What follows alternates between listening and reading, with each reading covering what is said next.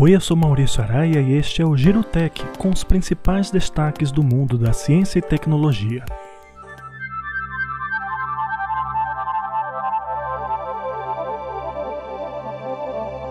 Um estudo realizado com o telescópio de cosmologia do Atacama, no Chile, sugere que o universo tenha 13 bilhões 772 milhões de anos. Apesar de confirmar medições anteriores, o novo estudo reforça divergências em cálculos feitos com outros métodos.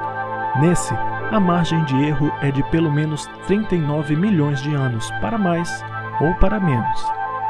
O tamanho e a idade do universo é um dos maiores desafios da cosmologia atual, já que, a depender dos métodos e dos equipamentos usados para isso, os resultados podem ser completamente diferentes.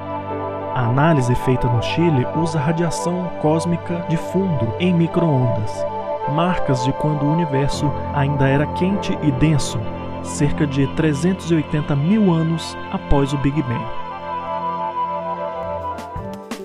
Outras novidades do mundo da ciência e tecnologia você encontra no meu blog.